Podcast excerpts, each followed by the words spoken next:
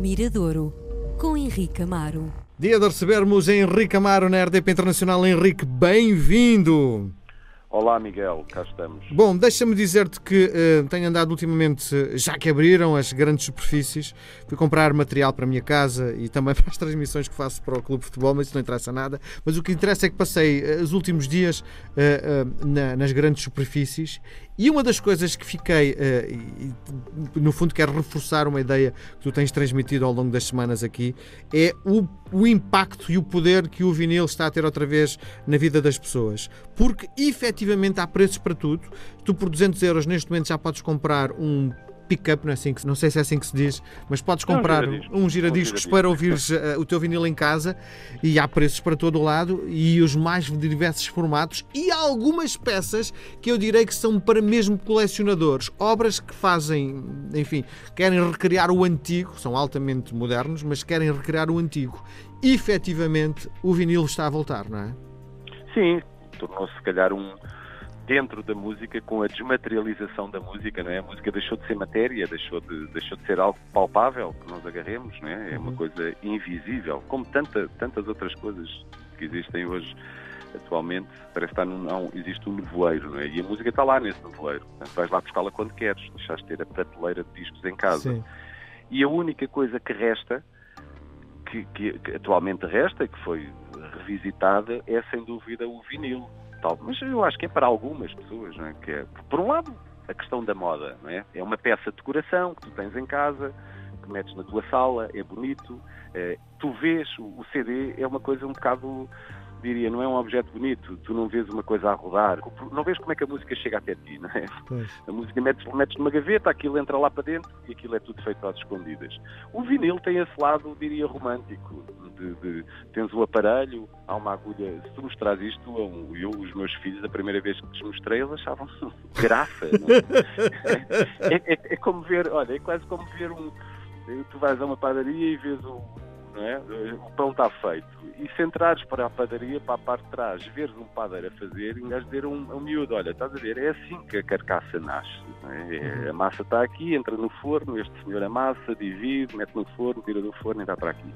E o vinil é engraçado porque vês isso, vês, pronto, estás a ver, a música está aqui impressa, este tem aqui umas canções, tu metes a agulha em cima e esta agulha é que vai fazer chegar a música a ti. Portanto, há esse lado romântico e que está um pouco, já, já vi um pouco de tudo em lojas, já vi o pai com um filho mais pequeno a dizer, ah, vamos levar aqui dois ou três, vais gostar, não sei o quê. Portanto, tem esse lado que é muito bom para a música, é muito bom hum, para que a ideia de, de, da paixão pelo objeto, pela banda, hum, não desapareça, continua a ter esse testemunho. Um, agora, claro, pois há preço para tudo, há, há, esses, há os mais modernos, há os menos modernos e, há, e, e, as próprias edições. Portanto, não só tens as novidades, como as editoras e os próprios artistas foram buscar obra antiga. É, é, é, é, fácil tu hoje ouvir, em alguns casos, sei lá, o primeiro disco do Sérgio Godinho saiu em vinil, está aí outra vez. Sim, sim. Portanto, há muita coisa mesmo. Diz uma coisa, o custo de produção é muito maior do que uh, um CD?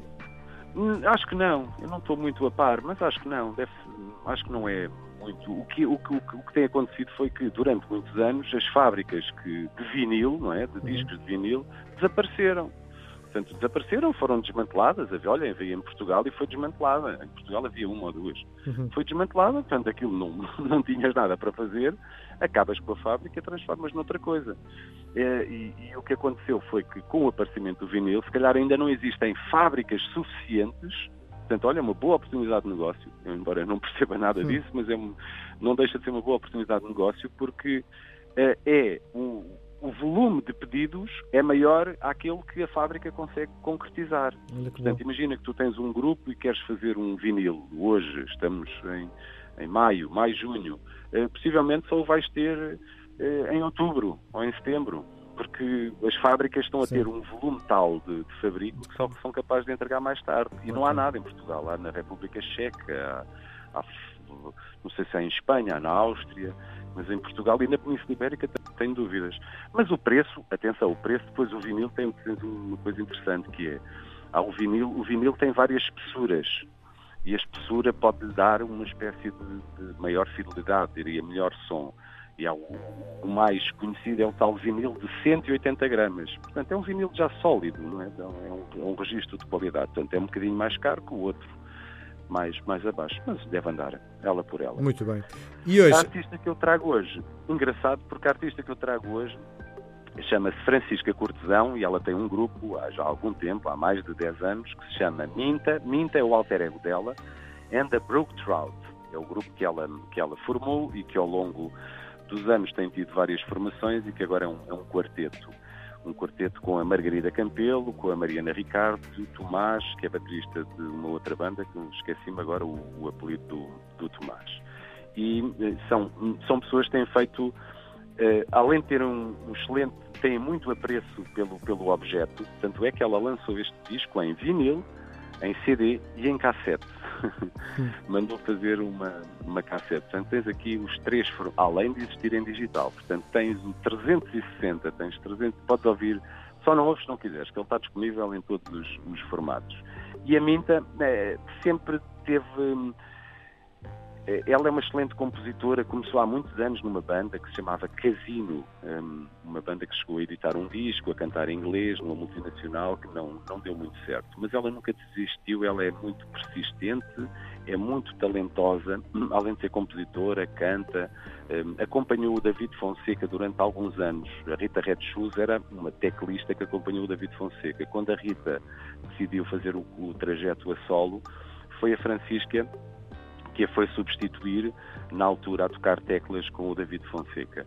E ela sempre teve, sempre foi muito ativa. Fez um disco com o B Fachada, um disco de tributo, eh, de recriação dos sobreviventes do Sérgio Godinho, portanto, tocou com o David Fonseca, toca com o Bruno Pernadas, que nós trouxemos há uns tempos atrás. Tem um outro grupo com outros amigos que se chamam They're Heading West.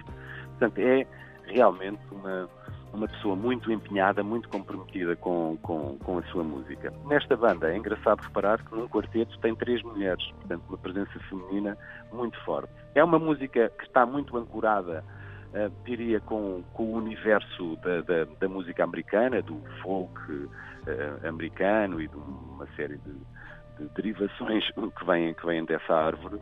E, é, e, e são canções, diria, muitas vezes as pessoas com a idade e com a experiência tendem a complicar a sua música, a meter mais instrumentos, mais arranjos, a tocar coisas mais difíceis. E o interessante na Minta é que faz o contrário, é que com a idade e a experiência faz com que ela tenha a sensibilidade de colocar na música só aquilo que é necessário. Portanto, é uma música, diria, cheia de espaço, cheia de, de, de, de oxigênio. É uma música muito, com muitos espaços, é? com, muita, com muita liberdade. E, e, isso é muito agradável para quem escuta. Se, se quiseres algo sereno, para fazeres uma escuta serena, que não tenha necessariamente ser um disco de piano ou de, ou de jazz. Ou, é um disco de ambiente, é isso? É, é, é, é, mas muito focado nas canções. Ao mesmo tempo tem excelentes canções, excelentes composições, mas muito, aquilo que nós chamamos às vezes uma coisa minimal.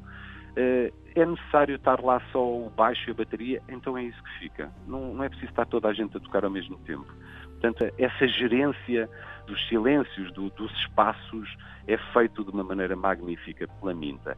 E este disco, depois o disco chama-se Demolition Derby, que é aqueles, imagina aquilo que nós vemos nos Estados Unidos, aqueles espetáculos onde carros chocam contra carros. Sim. Só fazer aquelas coisas assim.